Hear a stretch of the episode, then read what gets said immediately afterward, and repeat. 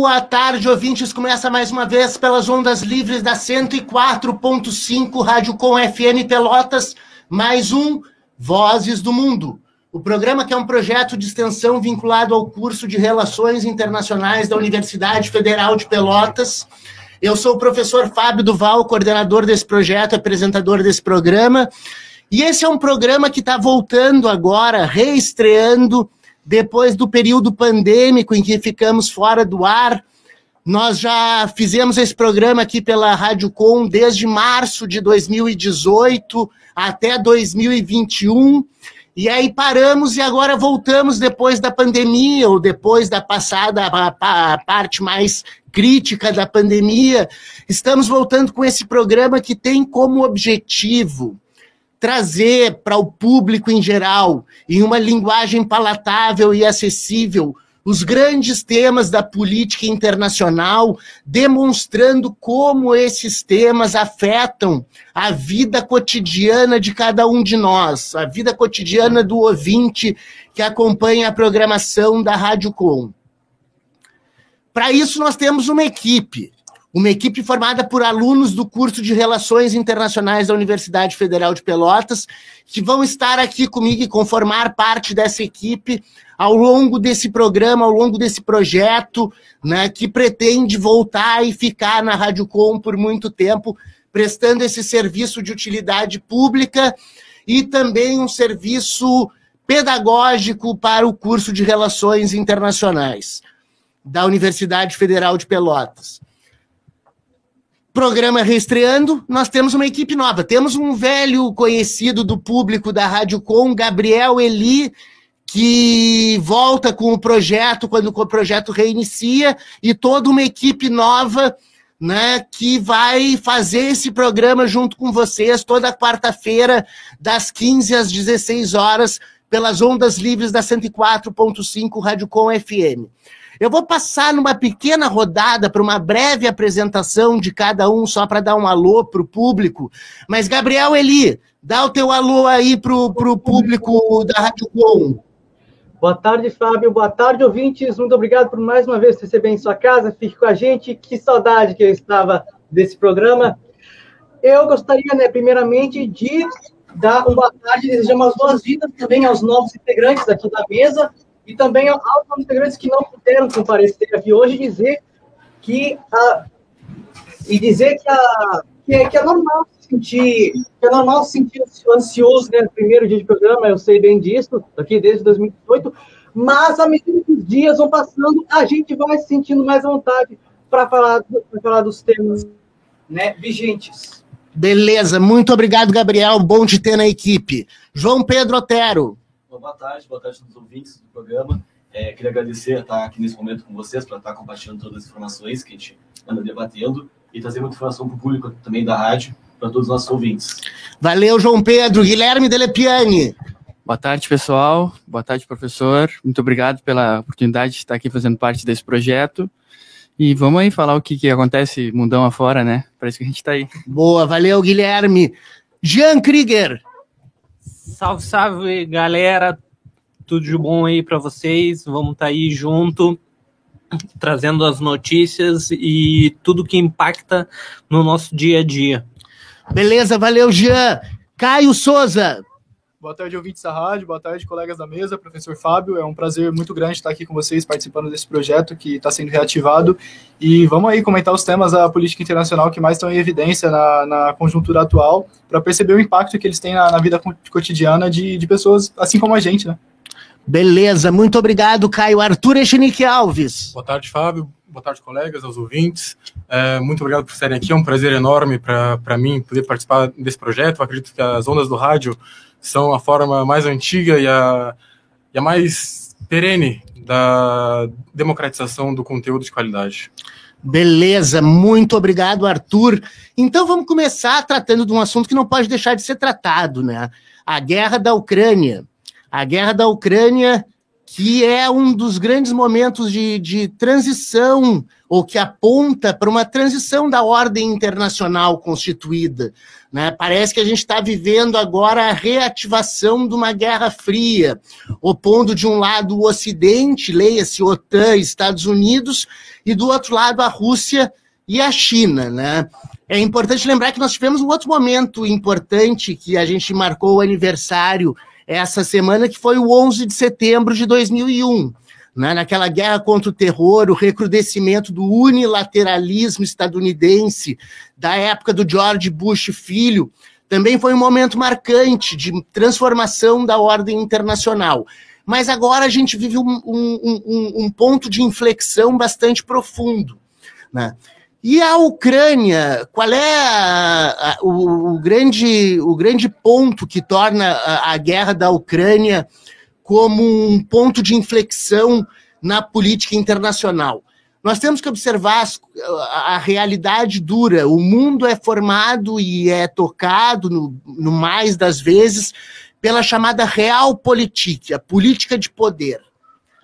E todos sabem que uma das questões mais importantes do mundo para o funcionamento do próprio sistema capitalista de produção, como instaurado hegemonicamente no plano global, ele precisa de energia para funcionar. E quando a gente fala na Rússia envolvida num conflito, a gente tem que levar em consideração que a Rússia é o maior exportador de gás natural do planeta Terra e o segundo maior exportador de petróleo cru do planeta Terra. Só perde para a Arábia Saudita na questão do petróleo. Então, a, a Rússia é uma fonte energética muito importante. E as fontes de energia de gás natural russos, elas estão no Cáucaso aquela região entre o Mar Negro e o Mar Cáspio, ao sul da Rússia, que tem abaixo Irã e Turquia, e no meio ali Azerbaijão, Armênia, Geórgia, que inclusive estão em conflito, né? ali é um dos focos de reserva de gás natural da Rússia, aquela região do Cáucaso. A outra é na Sibéria, no norte da, da, da Rússia. E como é que esse gás que é exportado para a Europa chega na Europa, pela Rússia e por outros países do Cáucaso? Como é que ele chega na Europa? Pelos gasodutos. Gasodutos são tubos de gás que levam o gás natural da, do, da sua origem até o seu ponto de destino. E os gasodutos que saem do Cáucaso e vão para a Europa, eles têm dois caminhos. O do Cáucaso passa pela Ucrânia. Ele vai por baixo da terra, sobe pela Rússia, dobra para leste e sai por dentro da Ucrânia até a Ucrânia, Hungria, Polônia e chega lá na Alemanha, né, para distribuir o gás na Europa. E o outro gasoduto importante que a Rússia tem é o Nord Stream 2, que foi construído há pouco tempo, finalizado há pouco tempo como uma forma de fornecer gás natural para a, a Europa. Então, com a guerra na Ucrânia, a gente tem uma crise energética na Europa. E por que, que o gás é importante na Europa? O gás é importante na Europa para produção industrial, para aquecimento das casas, para geração de energia elétrica. Então, toda a matriz energética da Europa fica em caos, porque não estão recebendo o gás né, uh, que saía do Cáucaso e, do, e da Sibéria para ir para a Europa. Dia 5, o Putin, Vladimir Putin, uh, interrompeu essa, essa, esse fornecimento de gás. Então a gente vive uma crise hoje na Europa energética por causa da guerra da Ucrânia. E aí toda a pressão do Ocidente em cima dessa guerra da Ucrânia, financiando os ucranianos para combaterem uh, os russos que tomaram uma região conhecida como Donbass.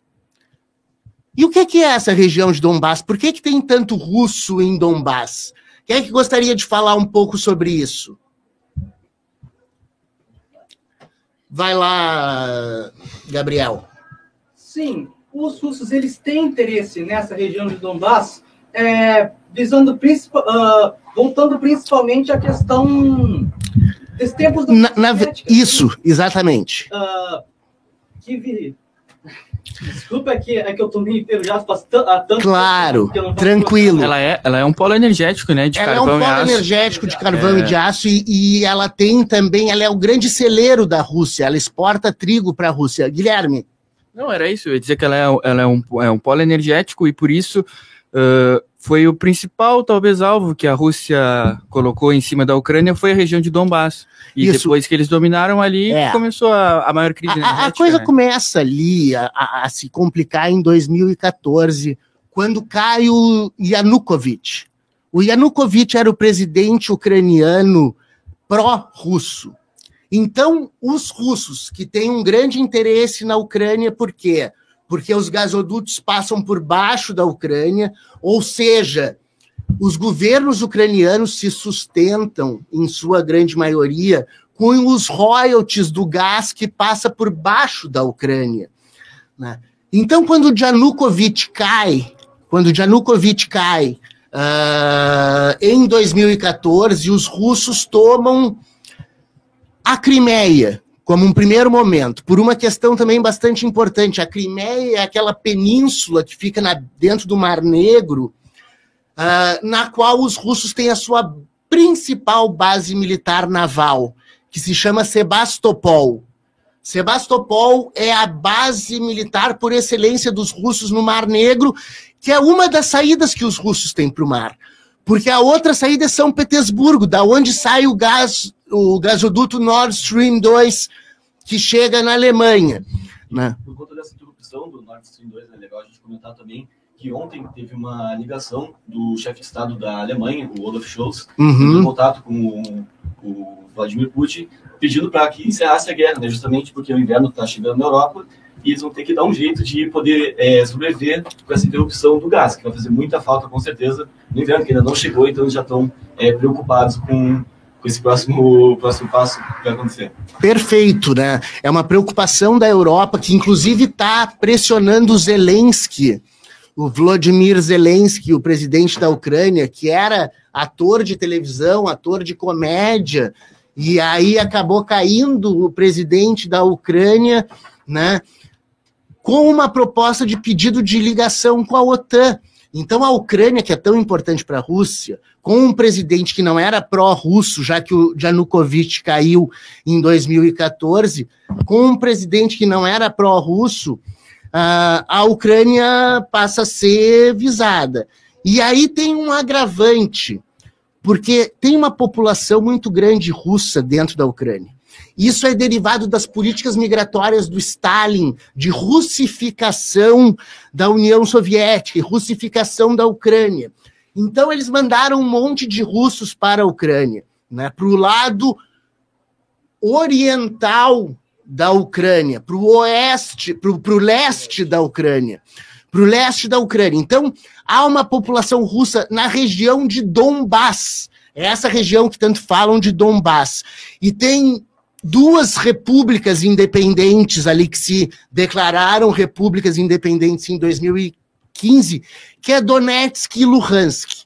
O que, que aconteceu? A Rússia, para proteger. Bom, Donetsk e Luhansk começaram a ser atacadas desde 2014 até 2019. Várias forças ah, neonazistas começaram a atacar a região de Donbass, os chamados batalhões de Azov.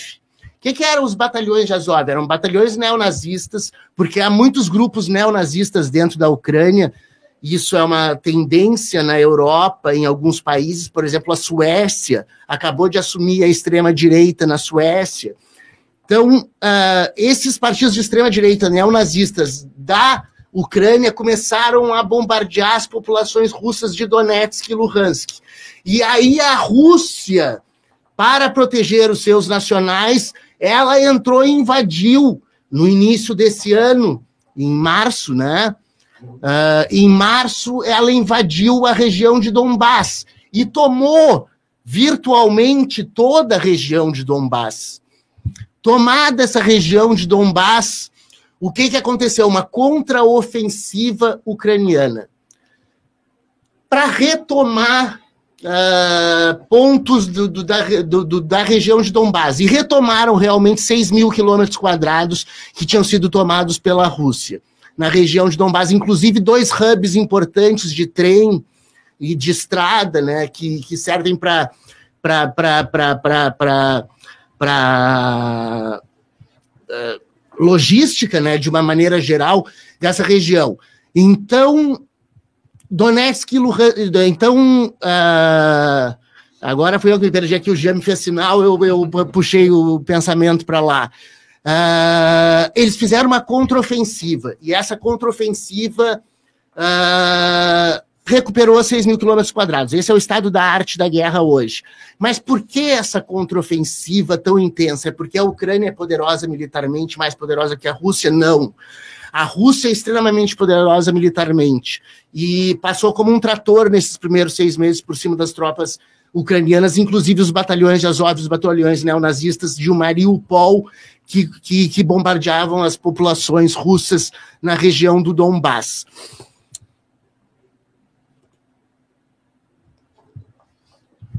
Aqui, com, com, com, perdão da palavra, Vai.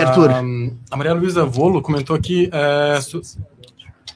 Ah, tá. Não, deixa eu só terminar essa explicação aqui. Uh, eles retomaram uh, o Donbass porque os Estados Unidos, os Estados Unidos fornecem uh, armamentos e a OTAN está fornecendo armamentos para os soldados ucranianos continuarem na batalha. O que, que aconteceu? Os Estados Unidos forneceram um tipo de míssil Desde agosto, isso foi enviado para a Ucrânia, um novo tipo de míssil americano, que é um míssil de alta velocidade rastreador de radar. Para que serve um míssil de alta velocidade rastreador de radar? Eu lanço o míssil e ele acaba com os radares da artilharia antiaérea.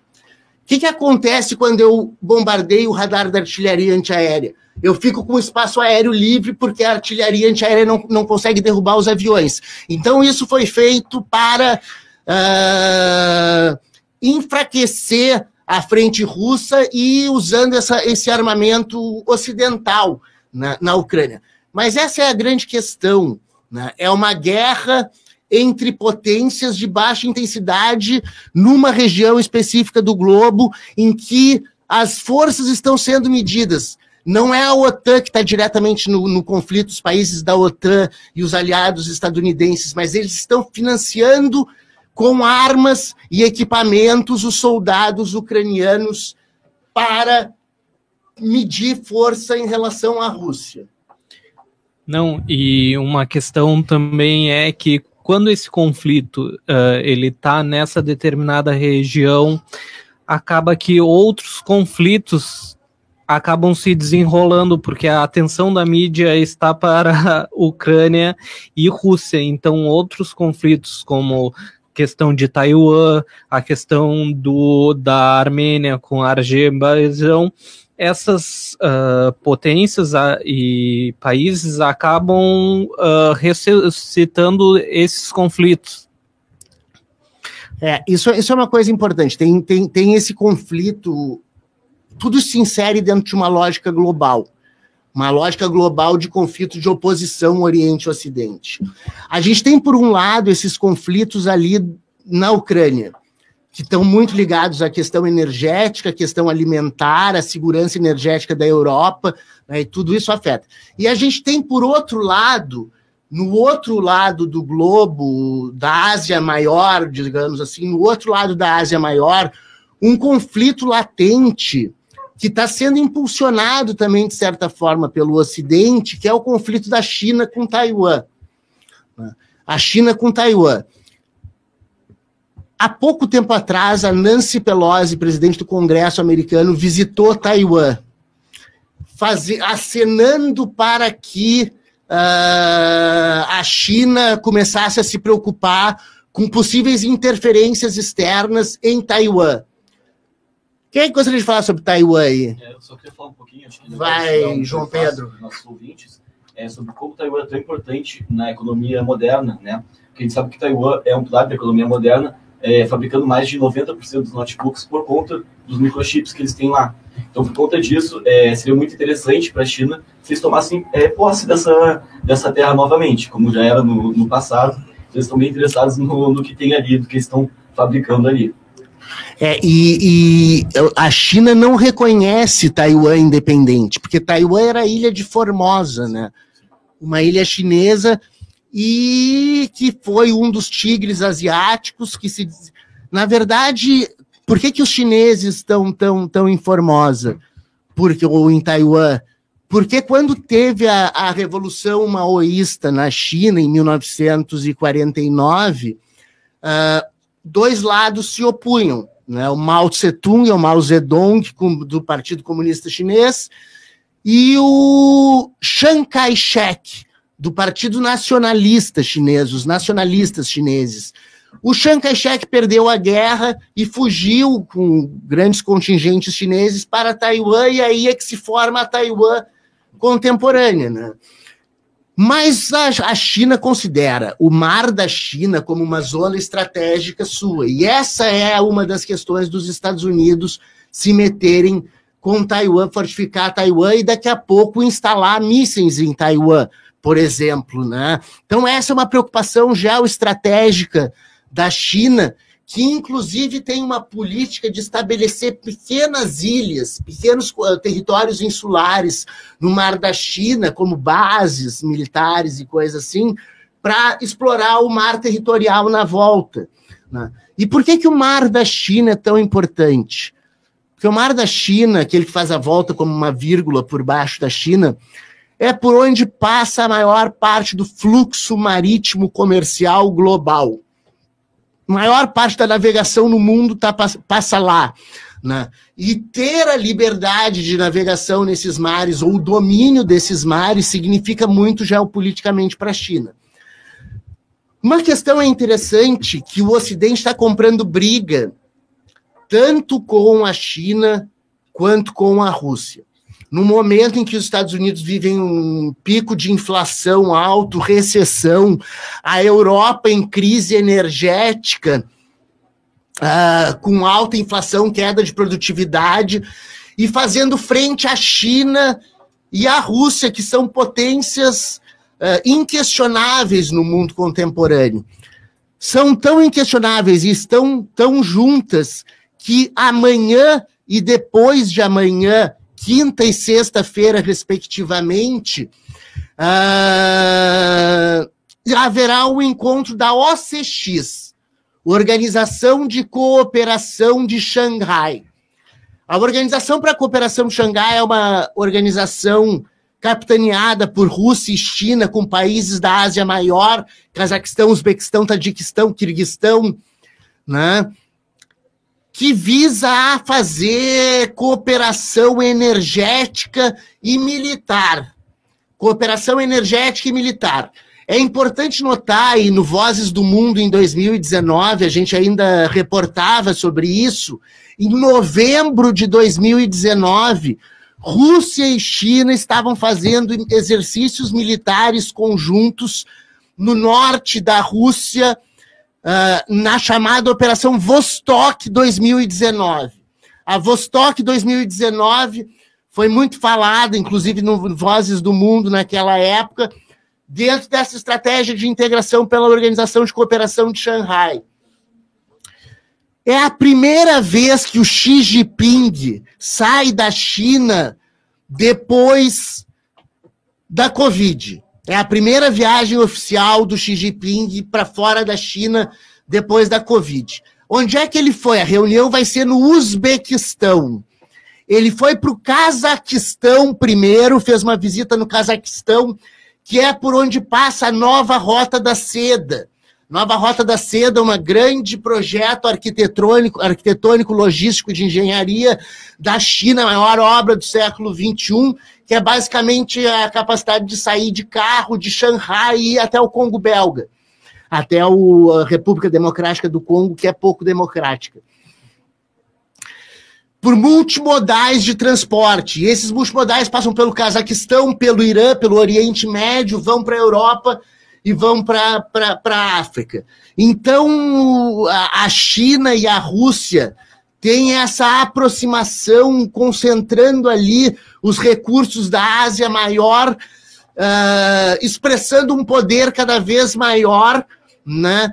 com essa oposição do Ocidente, e aí a gente vê em pontos como guerra da Ucrânia, questão de Taiwan, e agora até a guerra do Azerbaijão com a Armênia, que Azerbaijão e Armênia entraram em, em, em conflito, né, terminaram o cessar-fogo, quebraram um cessar-fogo que tinha sido imposto pela Rússia, que é aliada da Armênia, ao passo que a Turquia é aliada do, do, do do Azerbaijão. O Azerbaijão in, in, invadiu um enclave chamado Nogorno-Karabakh. Nogorno-Karabakh é um enclave armênio dentro do território uh, do Azerbaijão. Né?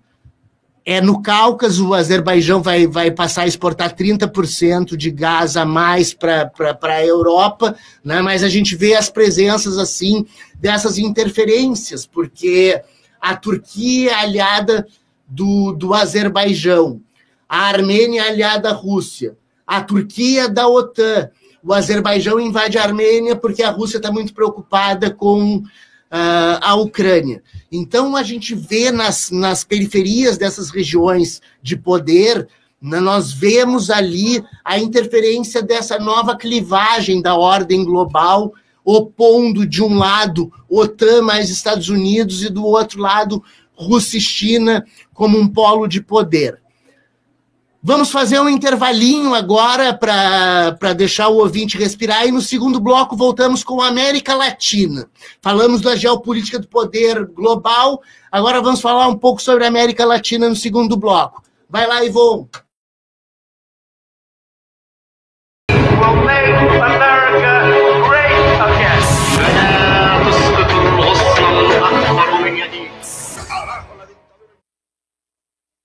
Boa tarde, ouvintes. Voltamos com Vozes do Mundo para o segundo bloco do Vozes do Mundo.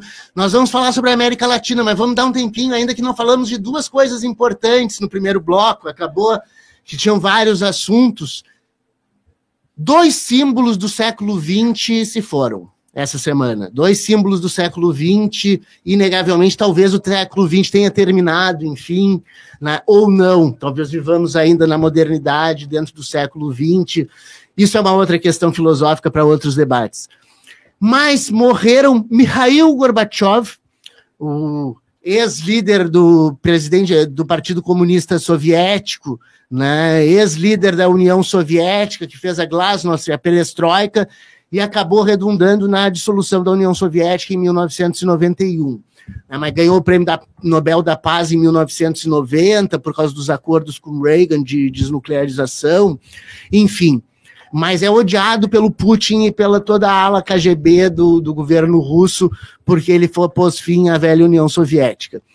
E outra figura que morreu essa semana também, já em idade bastante provecta, foi a Elizabeth II, a rainha Elizabeth II da Inglaterra, né, do Reino Unido todo.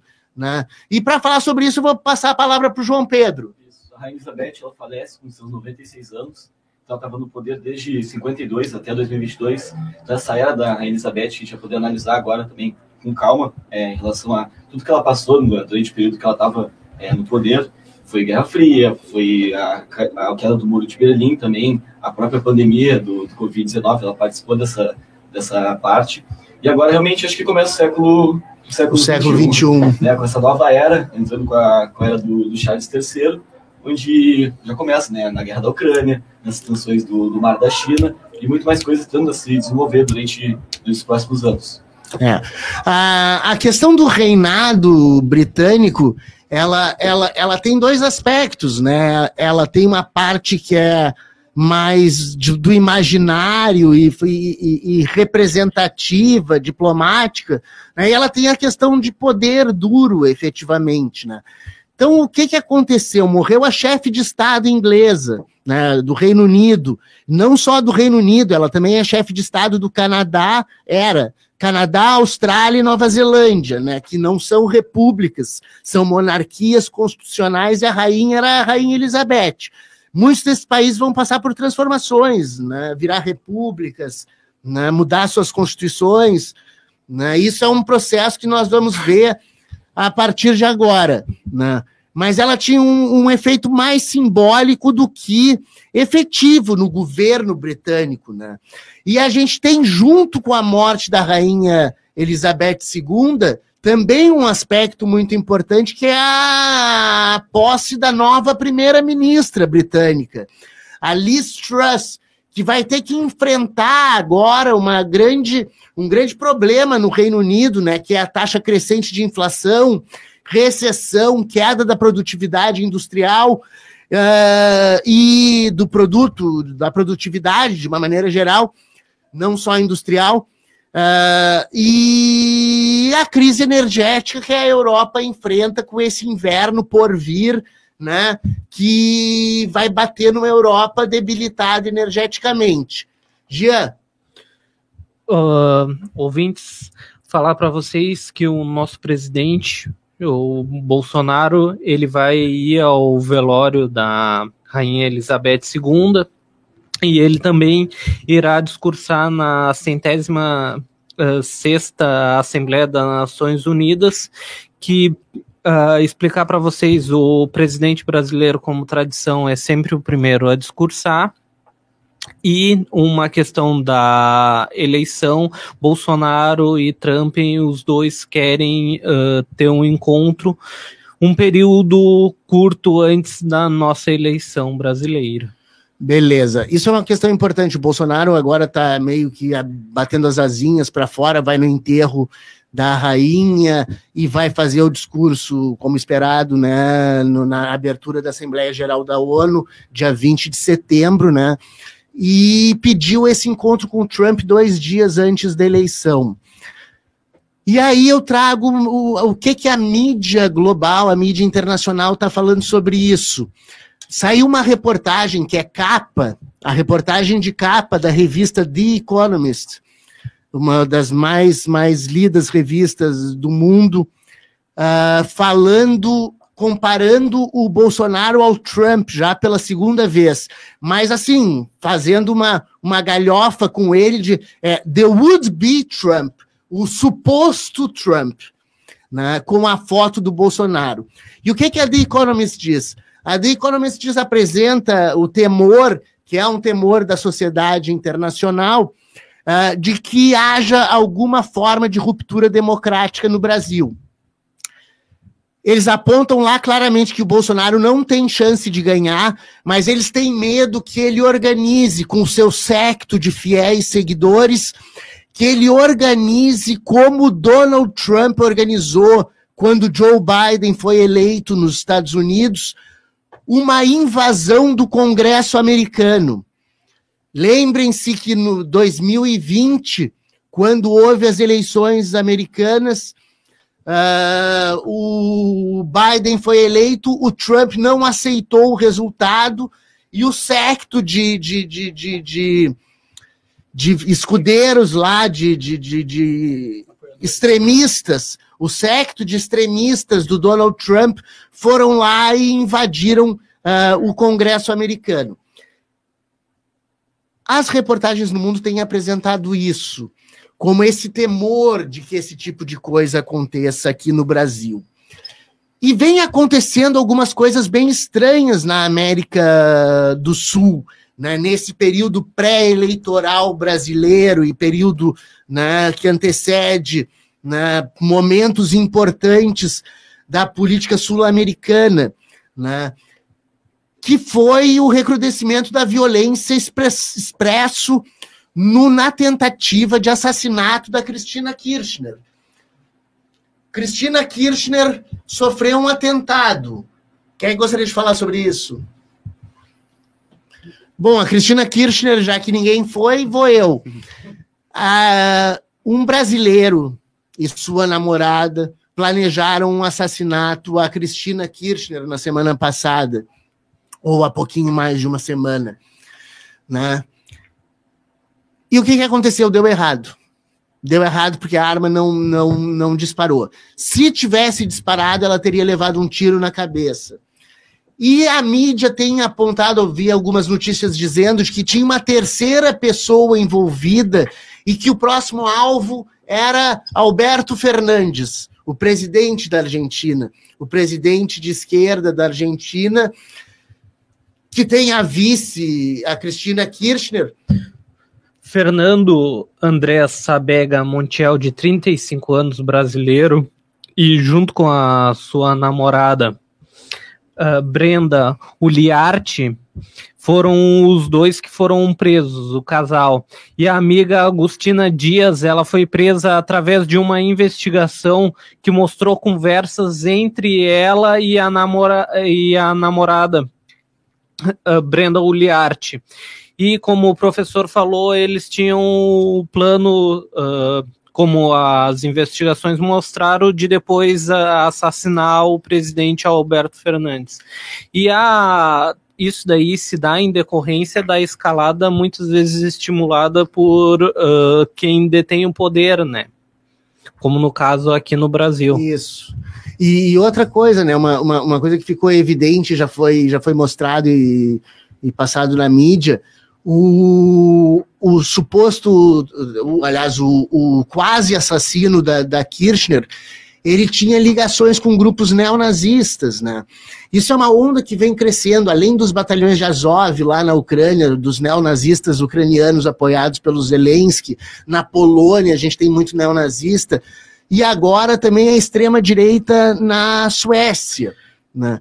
Então, esse movimento que é transnacional, de revitalização de doutrinas extremistas de direita, racistas, xenófobas, uh, genocidas, enfim, né? Isso é uma expressão cada vez mais constante na vida política, inclusive do Brasil, onde a gente não tinha esse tipo de coisa há algumas décadas atrás. Né? Hoje elas já surgiram e surgiram com muita força, principalmente impulsionadas por um presidente da República que tem claras ligações com grupos extremistas e que propaga o ódio, o armamento da população e todas essas práticas né, que contradizem os princípios básicos da civilização.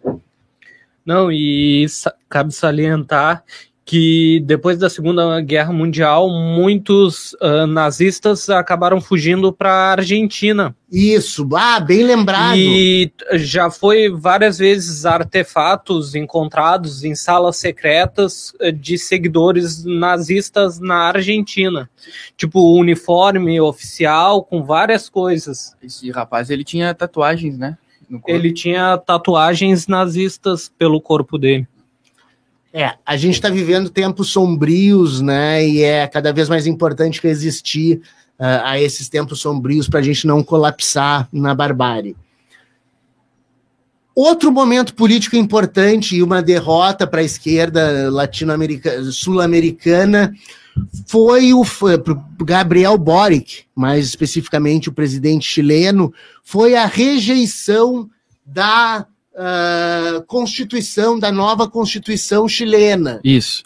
É, após a eclosão da, daquela crise social de 2019, né, o Chile realizou no domingo do dia 4 de setembro a última daquelas três votações do processo de mudança da Constituição. E ela foi rejeitada, se esperava essa rejeição, mas não se esperava pelo tamanho que ela teve, né? Foi 62% da população contra 38% que era a favor do novo texto. Uh, alguns pontos propostos né, da nova Constituição era o fim do Senado, o sistema de justiça indígena, porque não há um reconhecimento, uma referência aos povos originários lá do Chile, a igualdade de gênero, o aborto e o plano de saúde junto com as aposentadorias, né? O atual presidente chileno, Gabriel Boric, ele defendia essa nova Constituição e ainda antes da votação ele tinha afirmado já que, independentemente do resultado do, do plebiscito, ele pediria uma unidade nacional e um exercício com mais democracia para superar as, as, fraturas sociais e, e, também em declaração anterior à operação, a, a ex-presidente Michelle Bachelet havia dito também se a opção pela rejeição vencesse, eh, as demandas dos chilenos elas não seriam atendidas e um novo processo deveria ser eh, convocado. Beleza. A questão do Chile é muito muito interessante o seguinte. Tanto Gabriel Boric, que foi eleito dentro daquela onda de protestos do final de 2019, que depois se seguiu, quanto a Assembleia Constituinte foi eleita assim também. Então, essa Assembleia que, que redigiu uma nova Constituição no Chile, ela foi composta numa votação que só teve 40% de presença nas urnas, porque foi durante a pandemia. Isso. E não era obrigatório o voto. Então, só 40% da população chilena compareceu às urnas. Não era obrigatório partido político, nem ser da política. Então, muita gente de movimentos sociais, etc., no boom da, da, dos protestos uh, no Chile, foram eleitos para a Assembleia Constituinte.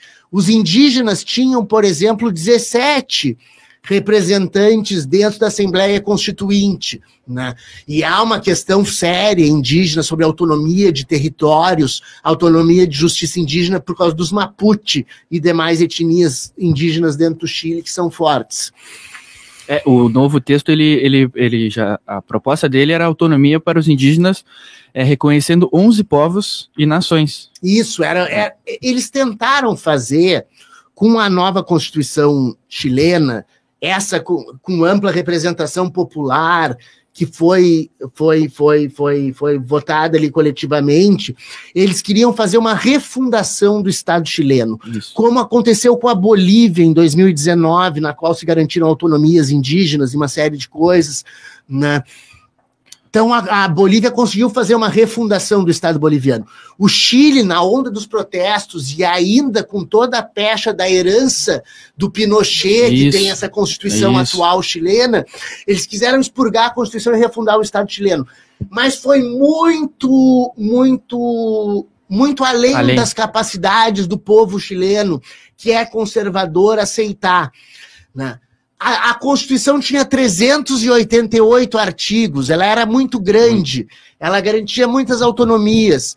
A, a, Assembleia Constituinte perdeu legitimidade, porque teve uma vez, inclusive, que teve um debate que estavam fazendo da, da Assembleia como era de modo, modo virtual, né, por causa da pandemia, tinha um constituinte tomando banho e a câmera abriu, o cara estava tomando banho. Então, isso perdeu credibilidade perante a população chilena. E a população chilena, dessa vez, foi em massa rejeitar a Constituição. Oitenta e tantos por cento compareceram às urnas para votar sim ou não, aprovo ou reprovo uh, da Constituição, e ela foi reprovada. O que, que isso gera para o Boric, para o futuro da esquerda chilena?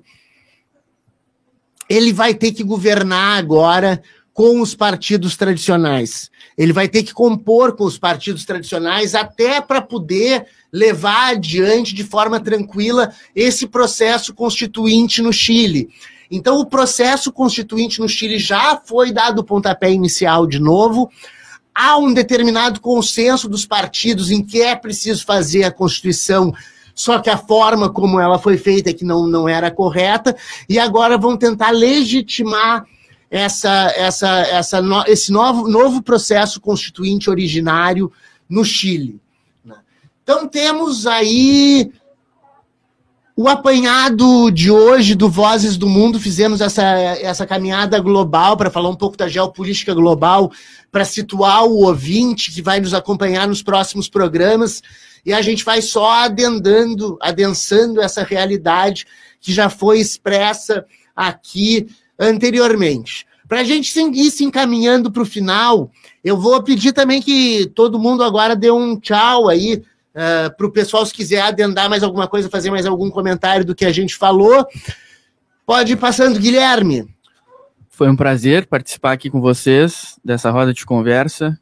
É, eu espero que a gente consiga transmitir para o pessoal um cenário. É uma hora é muito pouco, né? Na verdade, para falar é. sobre, sobre o mundo inteiro, mas que a gente consiga passar mais ou menos o que está acontecendo, porque tudo que acontece no cenário da geopolítica tem influência aqui na vida cotidiana da, do pessoal. E eu espero que, que a gente tenha conseguido passar essa mensagem de uma forma bem clara e, e objetiva.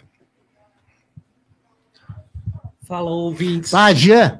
Jean. Foi muito bom estar com vocês aí nessa uma horinha e uma boa, bom resto de semana aí para vocês. Tudo de bom. Dale, João Pedro. Eu queria agradecer é, a oportunidade novamente para estar aqui e para a gente ficar de olho né, no que está acontecendo no cenário internacional, porque é como se fosse um jogo de xadrez, né? Todas as peças se movimentando é, nesse sistema e que não reflete no nosso cotidiano, né, como o Guilherme falou. Então é muito importante ficar atento e ver por que, que as coisas estão acontecendo, né, o que está acontecendo no mundo e como isso interfere na nossa vida pessoal. Valeu, João Pedro. Gabriel. Pois é, né? Como eu, como eu disse, já não, já não vi a hora né, de, de, de voltar né, uh, pro programa e foi bem proveitoso, né? Como se esperava. E eu agradeço então né, a todo mundo que nos acompanhou né, no retorno triunfal do Vozes. Dale. Até o próximo programa. Tchau. Obrigado, Gabriel. Caio.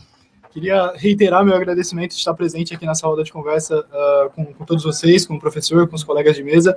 Foi uma, uma discussão muito proveitosa e esperemos aí pelos, pelas próximas edições do programa. Obrigado, ouvintes, e boa tarde. Boa tarde, Caio.